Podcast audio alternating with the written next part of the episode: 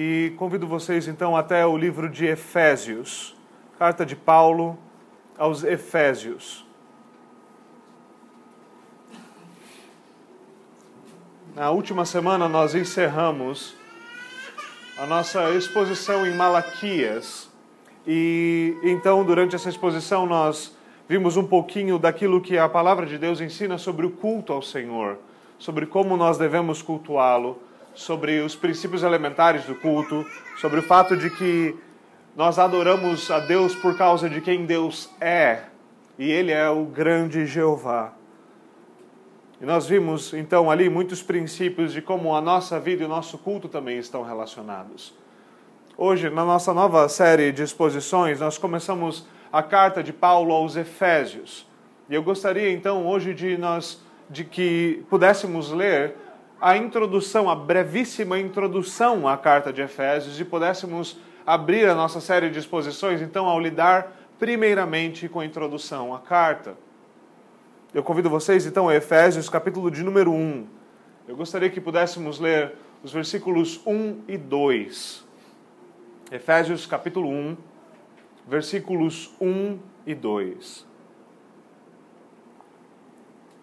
Eu vou ler e peço que vocês em atenção à palavra do Senhor sendo lida, ouçam-na com fé. Assim diz a palavra do Senhor.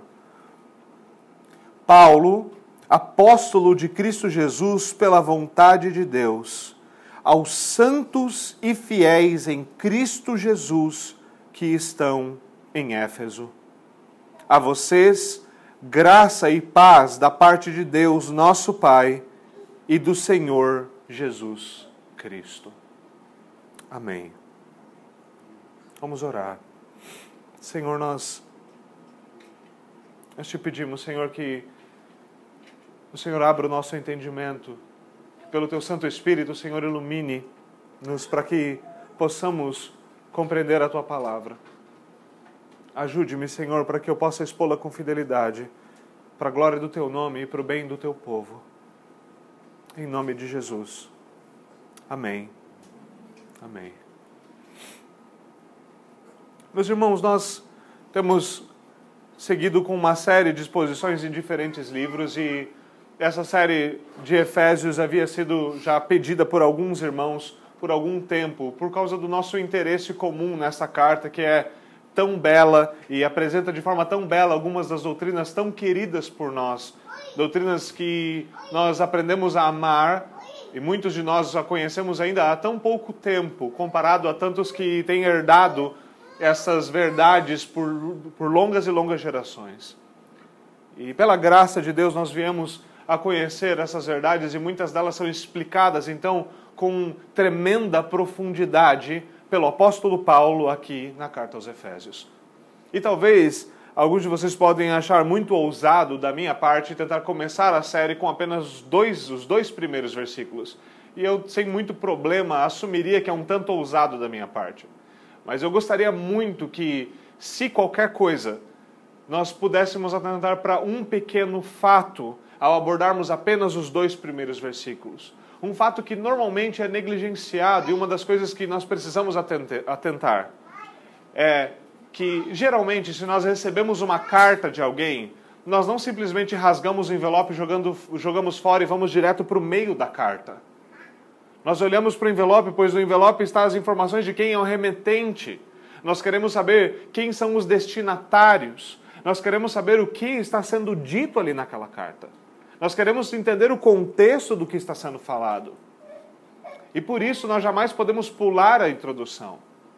E infelizmente, muitas vezes, ao lermos a Escritura, nós somos um tanto quanto desleixados e gostamos de pular essas partes. A gente fala, não, a gente sabe que é Paulo, ele é um apóstolo, ele escreveu para a igreja tal, porque o nome está grande ali em cima no cabeçalho, então a gente sabe o que está acontecendo. Mas a gente sabe o que está acontecendo?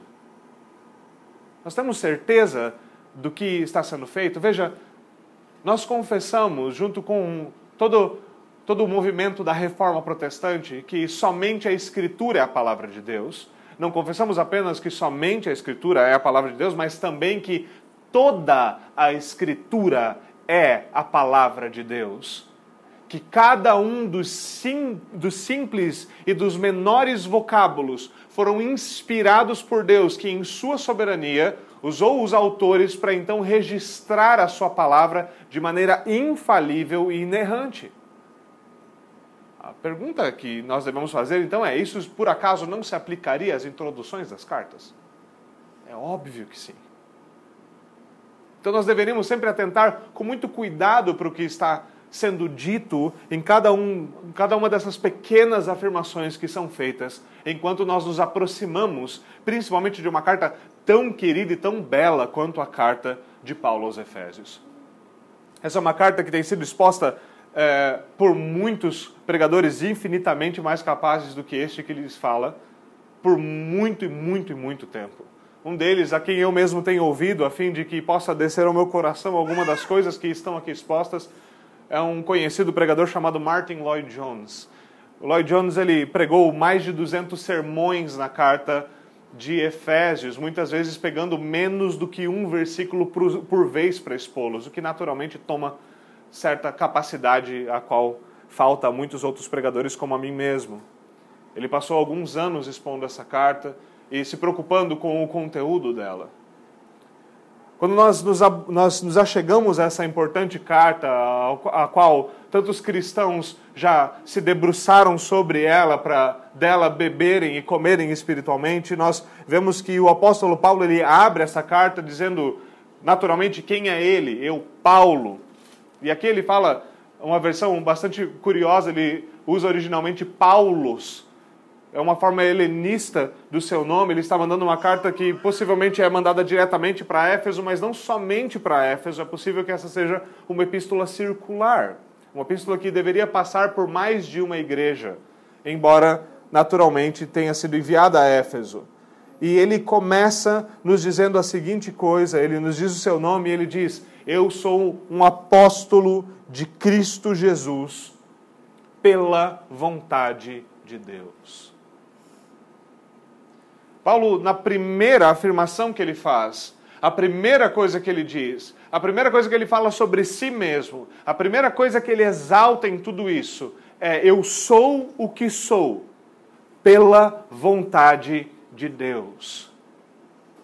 Esse é um livro que, já no seu primeiro capítulo, Paulo põe o pé na porta e abre e descortina a beleza da soberania de Deus diante de nós falando de como ele nos escolheu em Cristo antes da fundação do mundo, sem prever e sem é, espiar na história qualquer coisa que seria sobre nós, mas simplesmente por causa do seu amor eterno. Ele escolhe os seus. E nós vamos então descobrindo verdades tão belas como essas e vamos compreendendo que esse Deus a quem adoramos, ele de fato é muito mais soberano do que normalmente nós concebemos que a palavra soberano significa. E agora nós temos Paulo. E Paulo, ele é como um monumento à soberania de Deus escrevendo essa carta. Talvez ninguém mais do que Paulo possa dizer: Eu fui feito o que eu fui feito pela vontade de Deus. Esse era um homem que outrora estava pegando uma autorização com o Sinédrio para poder ir caçar cristãos em outra cidade. Quando o Senhor interfere soberanamente quando o Senhor o salva, quando o Senhor o diz, eu vou mostrar a você quanto você deve sofrer por causa do meu nome. Então, aquele que outrora era um assassino e um perseguidor dos cristãos, se torna ele mesmo perseguido, se torna ele o maior missionário que a igreja já teve, se torna ele um dos maiores, o maior teólogo, sem dúvida, do Novo Testamento e, sem dúvida alguma, um dos maiores da história. É este homem que escreve essa carta e diz: Eu sou apóstolo pela vontade de Deus. Ele não é qualquer um, ele é um apóstolo. Um apóstolo é um homem imbuído de autoridade pelo próprio Senhor Jesus Cristo. Diferente daquilo que tem aparecido aqui e acolá com os supostos apóstolos que nós temos na nossa nação, que na verdade são falsos apóstolos, o que aconteceu com Paulo, assim como com os demais doze, é que eles foram diretamente chamados por Deus para serem mensageiros e para serem os comunicadores de toda a verdade que foi ensinada pelo nosso Senhor Jesus Cristo. Eles são os autores do Novo Testamento e aqueles que não são apóstolos e autores ainda assim estavam ligados aos apóstolos. Eles são aqueles que lançaram o fundamento da igreja e nos deixaram então a, a palavra de Deus escrita para que a igreja de Deus soubesse como ela deve caminhar em todos os tempos e em todas as eras. Deus foi quem fez Paulo quem ele era.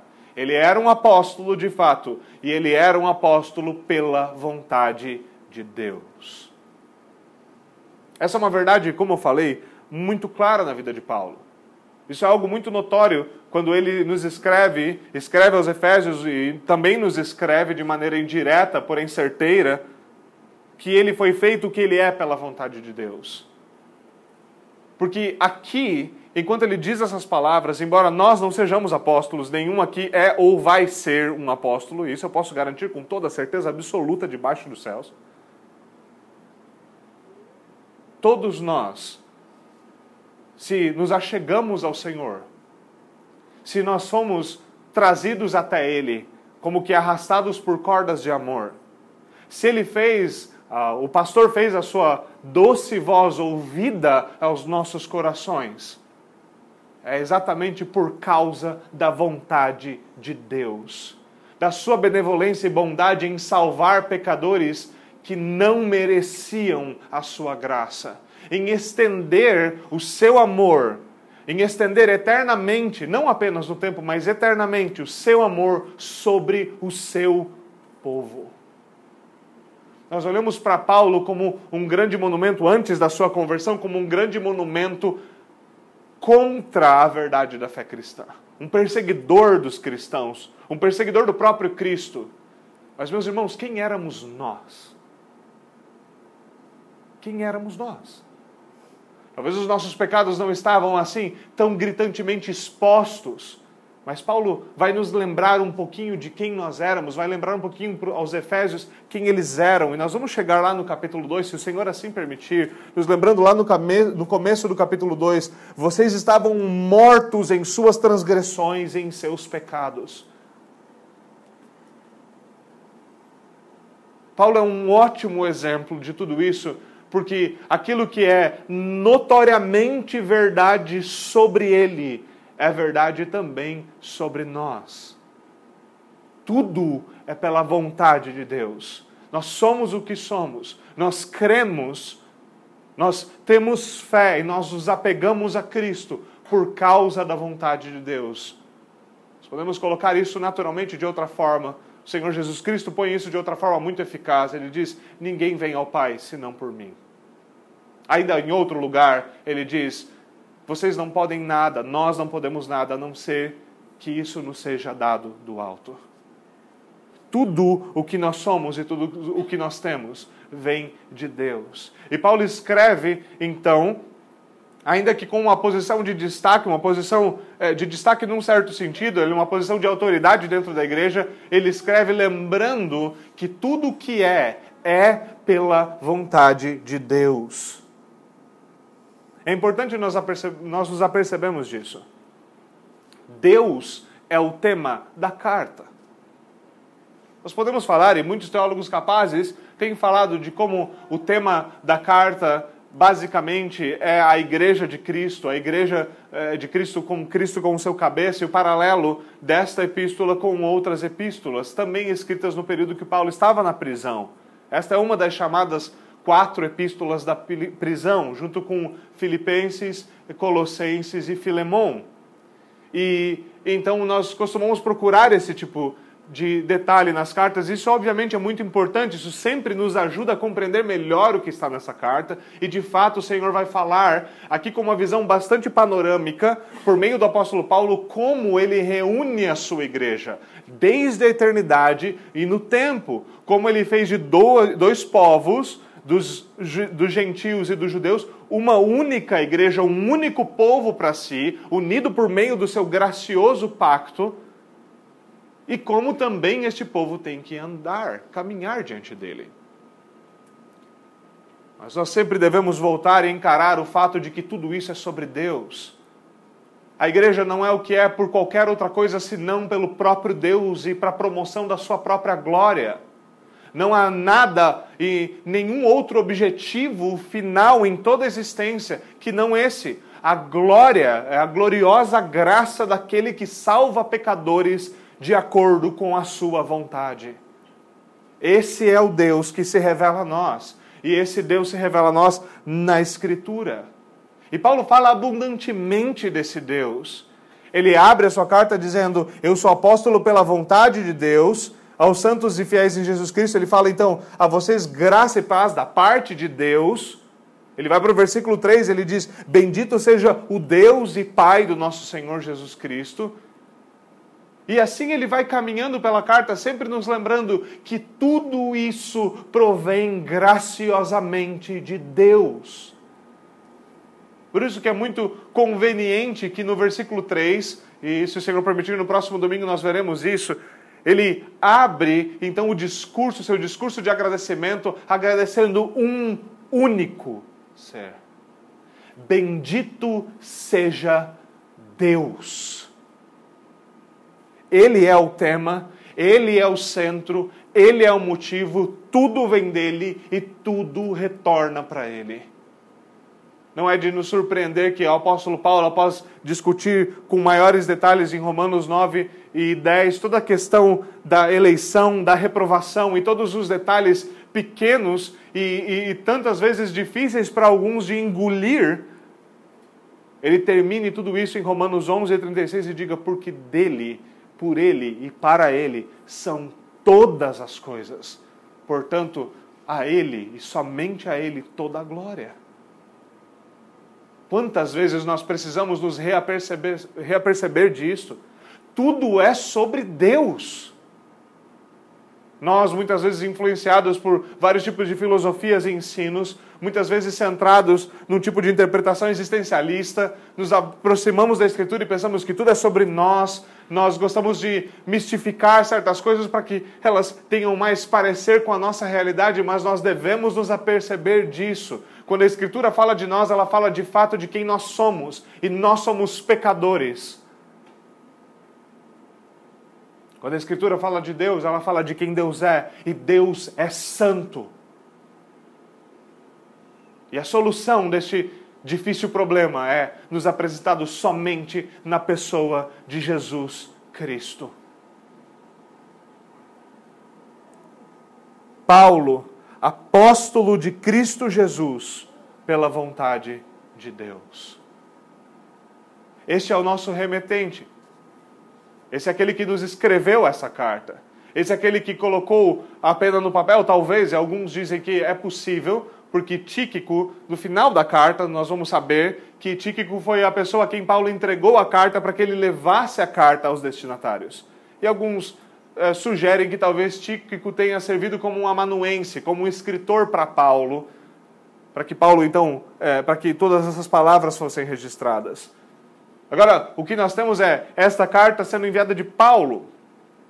É o próprio apóstolo, então, que elabora esta importante carta, esta importante doutrina que nos é entregue, e então ele a envia e nós precisamos também compreender quem são os destinatários desta carta.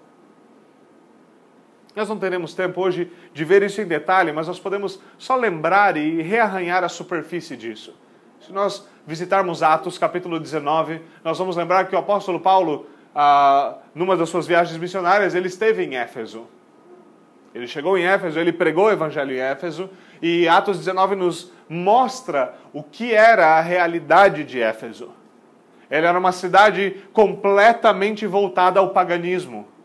Ela era uma cidade simplesmente completamente corrompida. Eles, todos eles eram dados à adoração de Diana dos Efésios, ou a Ártemis dos Efésios. Eles tinham o seu templo, um dos principais motores econômicos da cidade era o feitio de estátuas e objetos de adoração a Diana ou Ártemis. E Paulo, então, chega-se naquele lugar, ele prega o evangelho, ele consegue apenas 12 pessoas lá que deram ouvidos a ele primeiramente. Então ele começa a estabelecer uma igreja cristã ali. E essa igreja começa então a anunciar o evangelho, e Atos nos diz que, Lucas nos diz em Atos 19 que eles anunciaram o evangelho com tamanha eficácia que todo o povo da cidade havia ouvido o evangelho. Isso não quer dizer que todo o povo havia aceitado o evangelho. O que acontece é que, por causa da pregação do evangelho, a adoração a Diana começa a entrar em declínio. Aqueles que viviam de fazer estátuas e objetos de adoração começam agora a ter problemas financeiros. E então esses homens se voltam contra aqueles que estão pregando o evangelho. Essa é a cidade para a qual Paulo está escrevendo a carta. Uma cidade que outrora não conhecia o evangelho, uma cidade onde as belezas, a beleza das boas novas ainda não haviam sido anunciadas. E agora há lá uma igreja estabelecida e Paulo escreve essa carta dizendo: A vocês é que eu escrevo, da parte de Deus é a vocês que eu escrevo. Mais uma vez, nós temos aqui algo muito impressionante. Mais uma vez, nós lembramos que Deus salva pecadores. E mais uma vez, nós lembramos que o Senhor é bondoso para com esses pecadores a quem ele salva. Paulo escreve aos Efésios e ele diz o seguinte a eles: ele diz coisas muito específicas sobre os cristãos em Éfeso. Ele diz: aos santos e fiéis em Cristo Jesus. A primeira coisa que ele fala é essa carta é enviada aos santos. A escritura é algo que é que foi escrita, que foi revelada, ela é uma revelação aos cristãos. Nós temos a revelação geral de Deus na criação e no conhecimento que o homem tem inato daquilo que é bom e daquilo que é mal, mas nós temos uma revelação particular e especial de Deus entregue ao seu povo nas Escrituras. Essa revelação é confiada aos crentes. E aqui eles são chamados de os santos. É importante, mais uma vez, que nós atentemos para as palavras que nos são ditas nessa introdução. Por que Paulo fala aos santos e fiéis? Muitas vezes nós temos uma cabeça um tanto quanto distorcida quando nós pensamos naqueles que são os santos. Outras pessoas ainda mantêm, de certa forma, uma distinção um tanto quanto católica naquilo que é santo. E a gente diz, não, os santos são aqueles que foram canonizados pela igreja. Existem alguns homens que são santos, alguns homens que são separados, alguns homens que são é, limpos, alguns homens que são especiais de alguma forma. Mas Paulo não está escrevendo para alguns homens essa carta. Quando ele fala aos santos, ele está falando daqueles que são cristãos. E por serem cristãos, eles são santos. Nós vimos isso hoje de uma maneira um pouco distinta no Catecismo de Heidelberg. E agora nós tomamos de novo esse ponto, esse é um ponto importante para que nós compreendamos verdadeiramente a posição cristã em relação a todas essas coisas. Meus irmãos, um cristão é um santo. Talvez você olhe para si mesmo e diga: bom, como o próprio Paulo diz no capítulo 2, eu não me pareço exatamente como um santo. E muitas vezes eu tenho dificuldade na minha santificação. E muitas vezes ainda eu tropeço, muitas vezes ainda eu peco, e muitas vezes ainda eu tenho de me arrepender.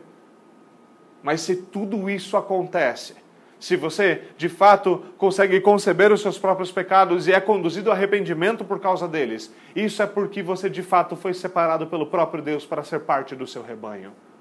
Isso é parte do que é verdadeiramente ser um santo, não num sentido de perfeição absoluta, de inexistência de pecado, mas no sentido de que todo cristão é verdadeiramente separado pelo próprio Deus para servi-lo e para ser parte do seu rebanho. Isso não quer dizer que isso está completamente divorciado de um entendimento de santificação. Porque esta é outra coisa que é verdade sobre um cristão. Ele é um santo. E ele é um santo porque ele de fato está passando pelo processo de santificação. Não existe um cristão que não esteja sendo santificado. Do contrário, ele não é um cristão. As palavras do grande puritano John Owen: o Senhor não salva ninguém que ele também não justifique, mas também ele não justifica ninguém que depois ele não santifique.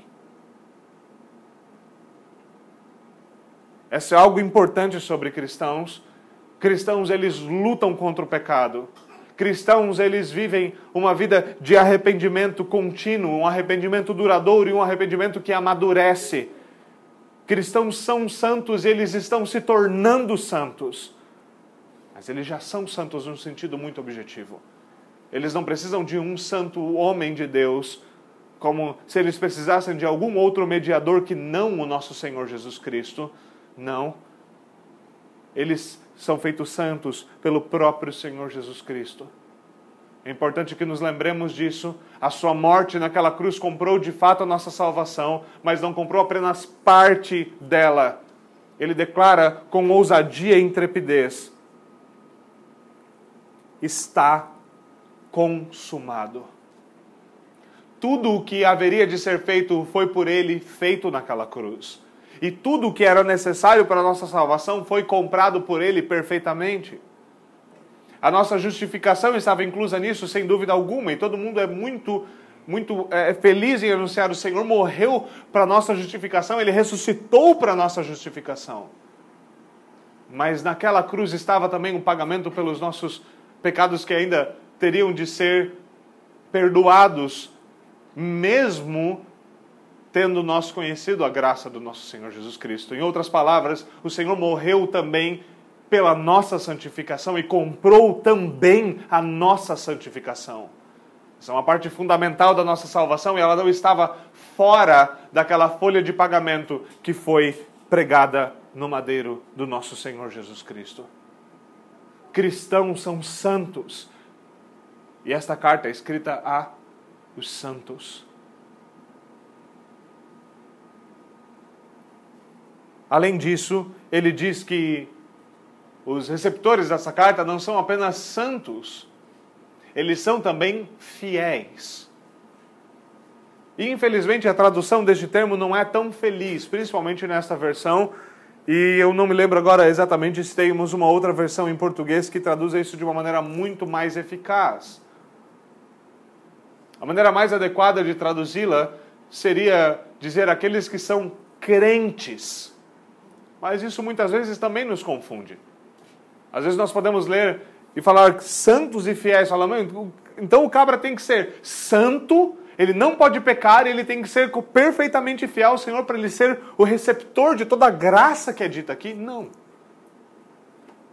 Ele deve ser de fato um santo, e se ele é um verdadeiro cristão, ele é um santo, e ele deve ser um fiel, ou seja, ele deve crer. A palavra fiel aqui vem da ideia de fé, de ter fé. Quando o Senhor Jesus Cristo, por exemplo, diz aos, aos discípulos: vocês lhes falta fé, o que ele está falando poderia ser traduzido, se fosse de acordo com esse termo, vocês são infiéis. O que Paulo está falando é que os cristãos eles são santos e os cristãos são aqueles que exercitam a sua fé, que exercem a sua fé, que vivem essa fé. Eles são crentes. E essa é uma outra grande verdade sobre aqueles que são cristãos. Eles creem em alguma coisa. Há, obviamente, muita discussão sobre o que é fé e quais são os pontos mínimos do que é fé. Mas uma coisa é certa: a fé nunca é desprovida de verdade. A verdadeira fé, ela sempre se apega à verdade. A verdade do nosso Senhor Jesus Cristo, que se fez homem, que morreu pelos nossos pecados, que ressuscitou ao terceiro dia, que ascendeu aos céus, que está sentado à destra de Deus Pai o Deus que haverá de voltar para virá para julgar os vivos e os mortos. A fé cristã, cristãos, eles creem em alguma coisa. Há um objeto nessa fé, e o objeto central dessa fé é a pessoa e a obra do nosso Senhor Jesus Cristo. Ele fala: vocês, os destinatários, são aqueles que são santos por causa de Cristo e que têm fé e que vivem a fé de, em Cristo. Ele não está falando aqui de uma fé passageira, de uma fé momentânea, como a da semente que caiu entre as rochas e logo foi sufocada, embora tenha brotado. Mas ele fala daqueles que perduram na fé, aqueles que são, então, nesse sentido, fiéis. São crentes. Esses são verdadeiros cristãos. Eles creem em algo. Eles creem em Cristo. Meus irmãos, nós devemos sempre encarar essas verdades com seriedade e perguntar onde está o nosso coração diante delas. Sou eu um santo? Tenho eu fé em Jesus Cristo? Eu posso ser considerado com tranquilidade no meu coração, com a certeza do Santo Espírito, como um dos receptores de todas essas graças aqui anunciadas. Meus irmãos, que Deus tenha misericórdia de nós se Ele não fala a nós aqui nessa carta. Que o Senhor possa nos conduzir a verdadeiro arrependimento e fazer de nós aquilo que nós não podemos ser a não ser pela Sua vontade. E aqueles de nós que, pela graça do nosso Senhor, pela vontade de Deus, já foram transformados em santos e crentes e fiéis. Que nós possamos viver de acordo com as palavras que aqui nos são atribuídas. Nós possamos ter uma visão santa das coisas e buscar viver a santidade sem a qual ninguém verá o Senhor. E isso tudo, obviamente, por meio de viver de maneira coerente com a fé que nós professamos, sendo verdadeiramente crentes sendo verdadeiramente fiéis. É importante que o apóstolo fale aos santos e fiéis, e ele diz santos e fiéis em Jesus Cristo. O que ele quer dizer é mais do que nós somos santos e fiéis por meio de Jesus Cristo, embora isso de fato seja uma verdade todo aquele que é santo e é fiel o é por causa de Cristo. É por causa da obra do nosso Senhor aplicada a nós pelo Espírito Santo é que nós somos santos e fiéis.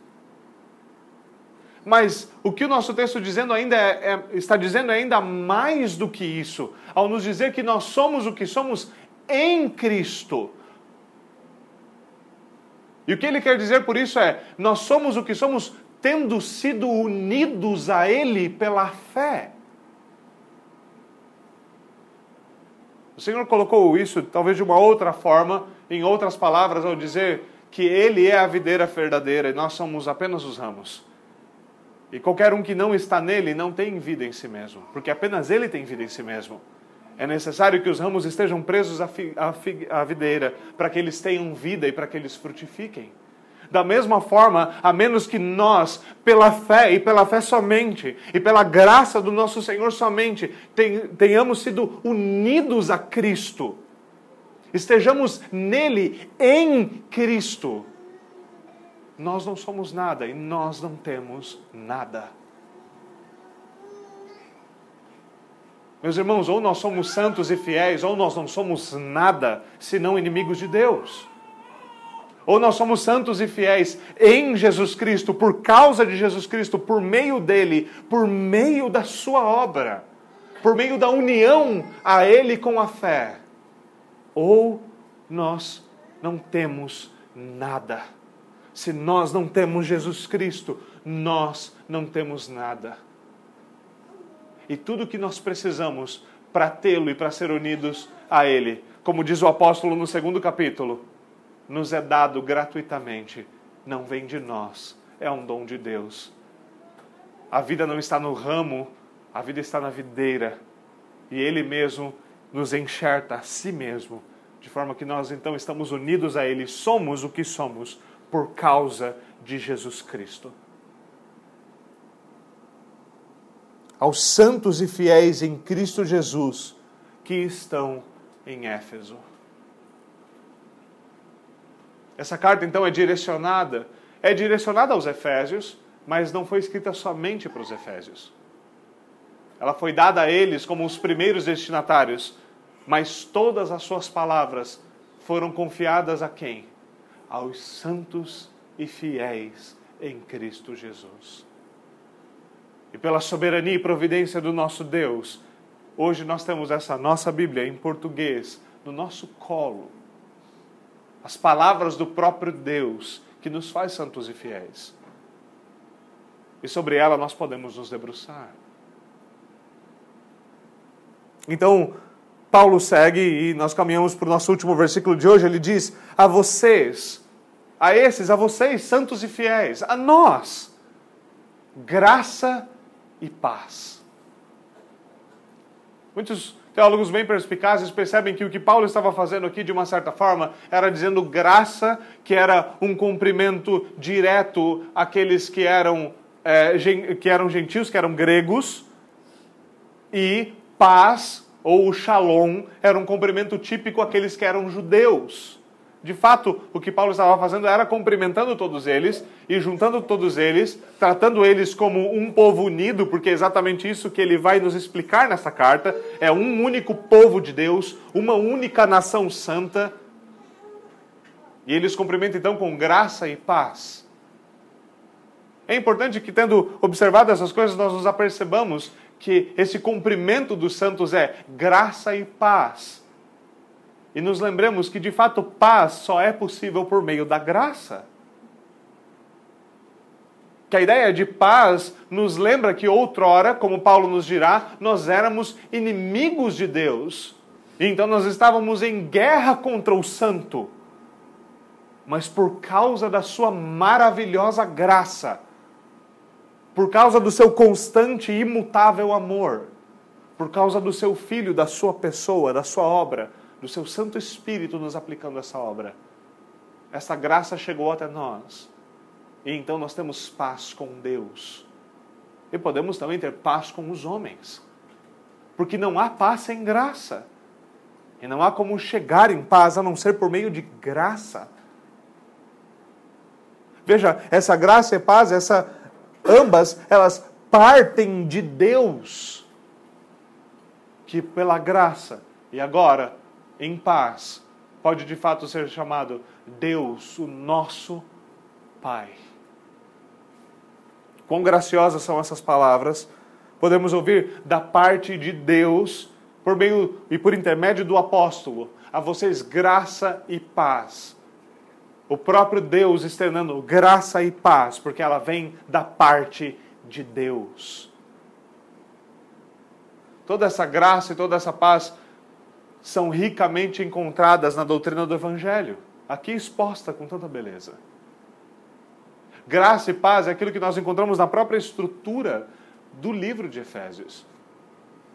Nós olhamos para ele com olhos um pouco mais técnicos, nós nos apercebemos que Paulo vai tratar com a bela doutrina da graça de Deus nos três primeiros capítulos. Ele vai nos lembrar da ortodoxia, da crença adequada, da crença correta, daquilo que nós devemos crer, daquilo que é a verdade sobre a verdade.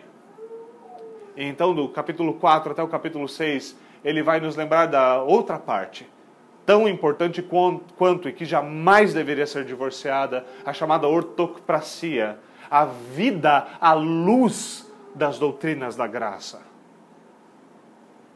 A carta é como que dividida em duas partes, mas não há divisão real. A Paulo primeiro nos falando, doutrina é importante.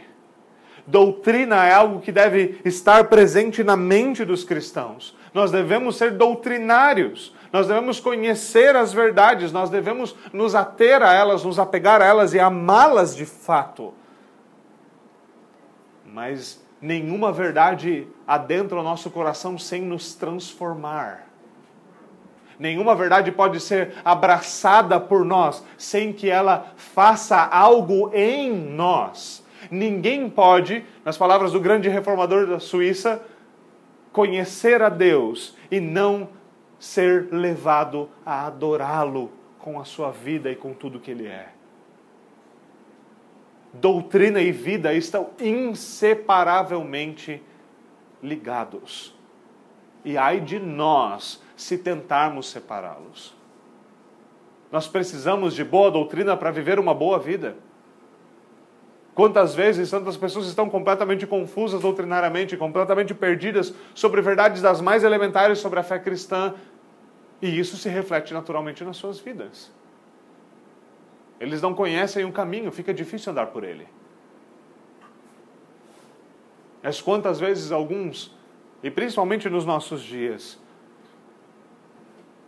se aproximam, ouvem, leem e, pelo menos de uma maneira superficial, parecem conhecer tantas coisas, parecem saber tantos termos técnicos, parecem saber datas, parecem conhecer tantas coisas importantes, mas as suas vidas estão vazias de verdade. São coisas que chegam na nossa mente, mas parece que nunca descem ao nosso coração, e eu temo que de fato elas nunca tenham chegado à nossa mente de verdade. Porque como poderia tamanha graça e tamanha paz ter invadido os nossos miolos sem contaminar o nosso coração?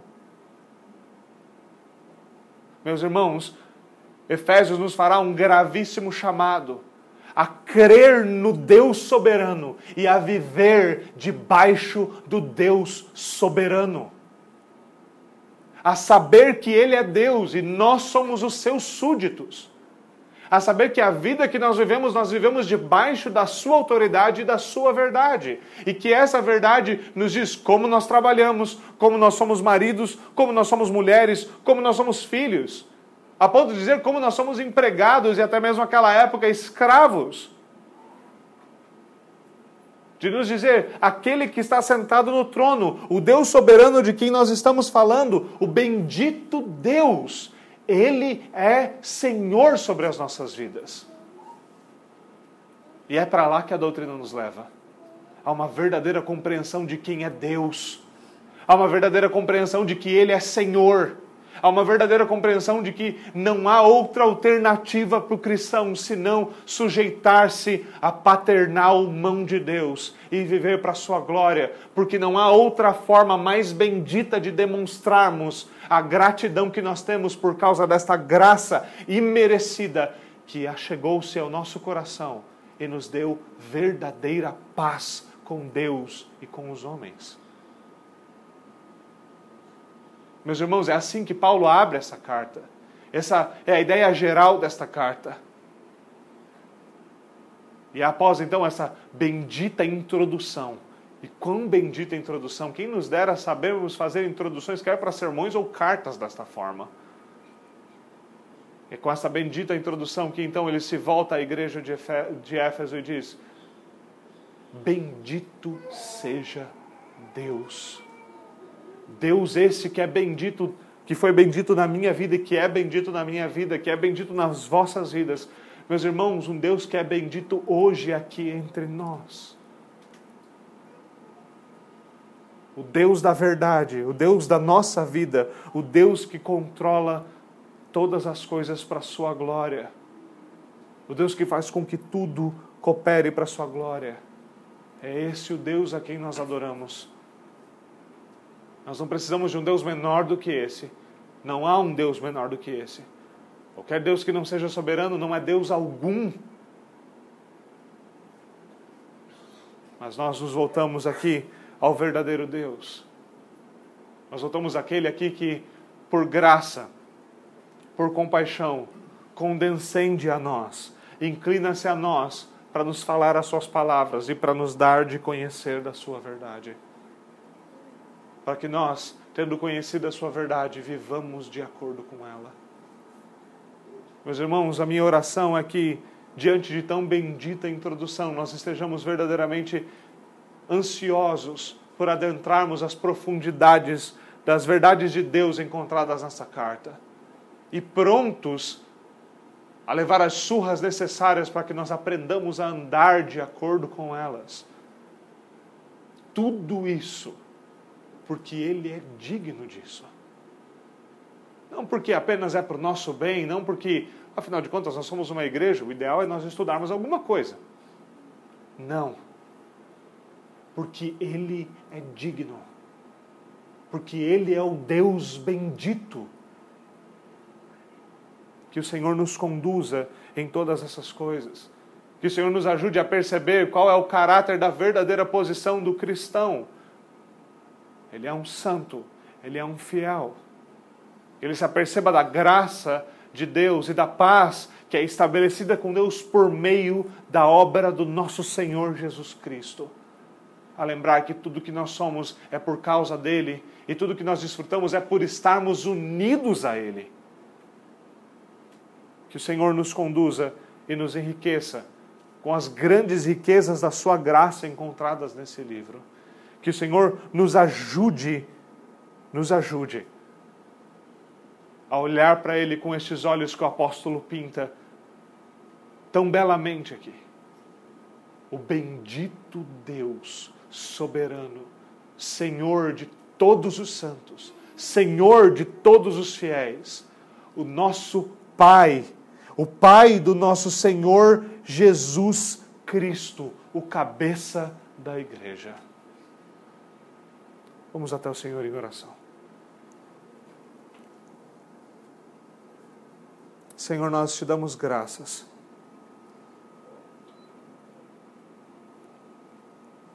Senhor, que a tua palavra seja aplicada a nós, seja levada ao nosso coração pelo teu Santo Espírito.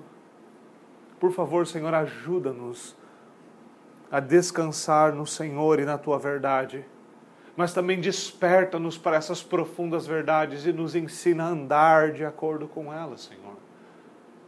Ajuda-nos, Senhor, a sermos santos e fiéis. Ajuda-nos, Senhor, a voltar os nossos olhos para o Senhor e saber que tudo o que nós temos vem do Senhor pela Sua vontade soberana. Por favor, Senhor, grava em nosso coração um senso profundo de zelo pelo Senhor. Por favor, Senhor, nós oramos no nome do Teu Santo Filho Jesus. Amém. Amém.